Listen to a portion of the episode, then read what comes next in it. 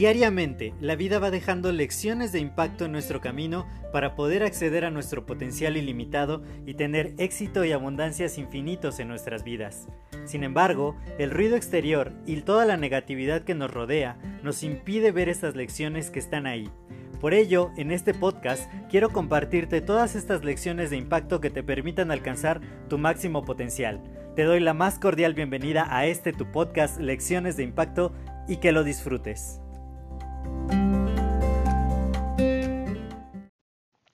Hola, yo soy José Mejía y te quiero dar la más cordial bienvenida a este nuevo episodio de tu podcast Lecciones de Impacto. Y el día de hoy vamos a hablar acerca de algo sumamente interesante, ya que muchas personas piensan que lograr un alto nivel de éxito, el tener muchos seguidores, mucha audiencia, el poder brillar en las redes sociales o en otras partes de la vida, requiere de ciertos talentos especiales o de ser personas extraordinarias, personas que tengan distintas habilidades, distintos talentos y que solo muy pocos pueden lograr ciertas cosas. Pero el día de hoy vamos a hablar de cuál es esta diferencia entre una persona, digamos, ordinaria y otra que resulta ser extraordinaria. Para ilustrar este tema, quiero hablar acerca de una historia que sucedió cuando yo todavía me dedicaba a la ingeniería, trabajaba en una oficina. Y resulta que teníamos una carga de trabajo inmensa. Había que entregar muchos informes para una fecha en específico de muchos proyectos que estábamos realizando al mismo tiempo. Y para todos los elementos que estábamos en el equipo, era un trabajo descomunal. Y mi jefe se acercó conmigo y me dijo, ¿Cuántos informes crees que puedas terminar en tres semanas?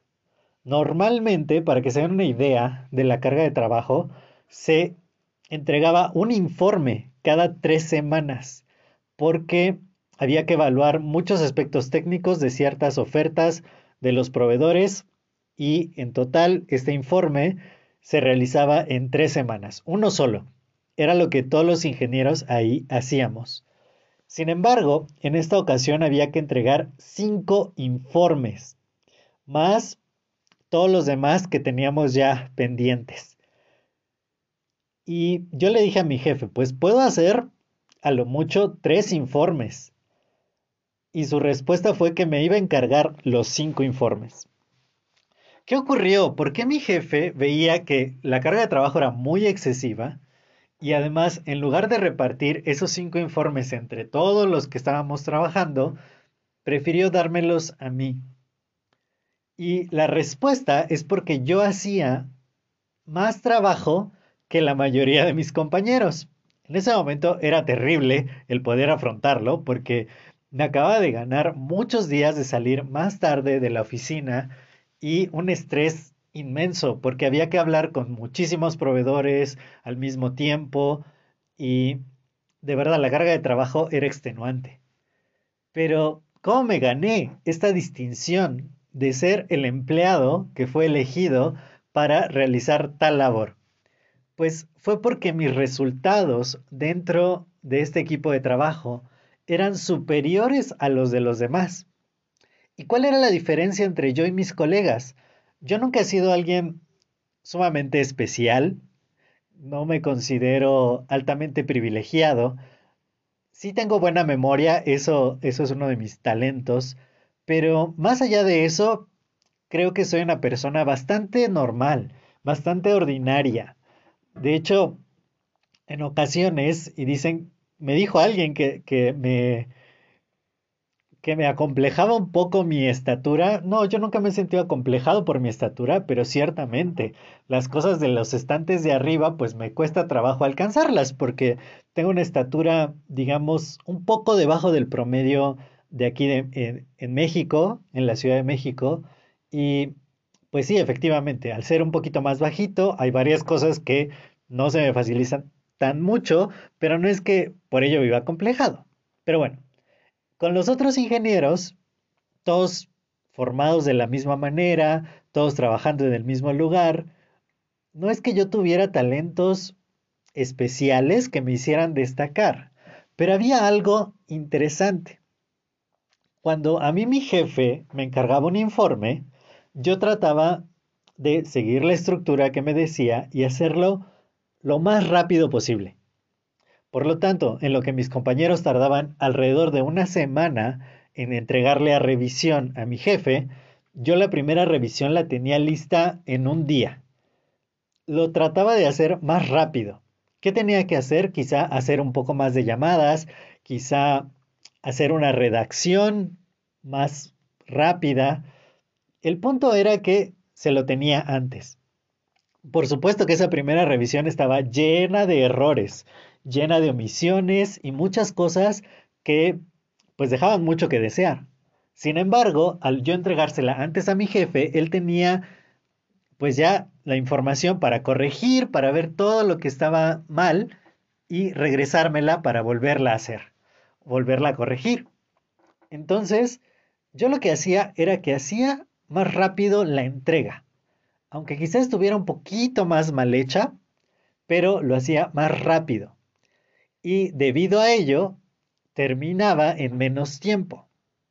Esto hizo que yo pudiera elaborar más de un informe cada tres semanas, que yo me creía capaz de elaborar tres, y que finalmente, en esa ocasión, logré elaborar los cinco informes y ganarme un poquito la antipatía de mis compañeros porque sentían que yo era el consentido. Y yo no sabía por qué les caía gordo, pues si finalmente les estaba ahorrando trabajo a ellos y lo estaba haciendo yo. Ser el consentido en este caso implicaba que a mí me dieran más carga de trabajo. Pero la diferencia aquí entre lograr, lograr resultados ordinarios de un informe cada tres semanas a resultados extraordinarios, que eran cinco informes, simplemente era un método de trabajo. Que yo hiciera un poquito más, un poquito más rápido, un poquito más a conciencia, le agregara quizá a mi día media hora, una hora más en hacer un buen trabajo, hasta que mi jefe me dijo una vez, me dijo, ya estamos logrando la excelencia, hay que ir en busca de la perfección, ¿no? En uno de mis últimos trabajos en la oficina. Entonces, en realidad no es que yo sea un super ingeniero o que tenga vista biónica o pueda ver el futuro o habilidades que normalmente no tenemos los seres humanos, sino simplemente ponía un poquito más, hacía un extra. Y esa es para mí la definición de una persona extraordinaria, aquella que genera de lo ordinario, de lo normal, del esfuerzo que se le pide, un poquito más. Y ese poquito más hace toda la diferencia. Entonces, muchas veces nosotros estamos de pronto en actitud víctima, en actitud de queja, o diciendo que otras personas algo habrán hecho especial o algo les habrá tocado y por ello logran más resultados en la vida. En realidad deberíamos estarnos preguntando, ¿qué estoy dispuesto yo a hacer más allá de lo estrictamente necesario para convertirme de una persona ordinaria a una persona extraordinaria? Simplemente es agregarle ese extra. ¿Cuántos minutos extra le puedes dedicar a alguna actividad que sea provechosa para ti? Cuando yo empecé en el camino del desarrollo personal y a formarme en temas de negocios, de liderazgo, de ventas, había cosas que solo requerían que yo le agregara 5 minutos, 10 minutos de actividad, como leer un libro.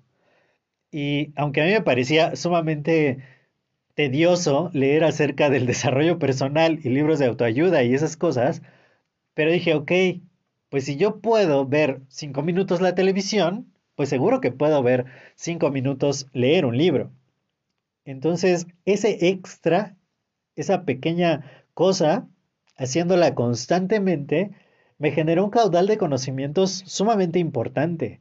Y el ser muy intencional durante los últimos siete años de mi vida en temas de negocios, de liderazgo, de ventas y de escritura, pues me ha llevado hasta donde estoy.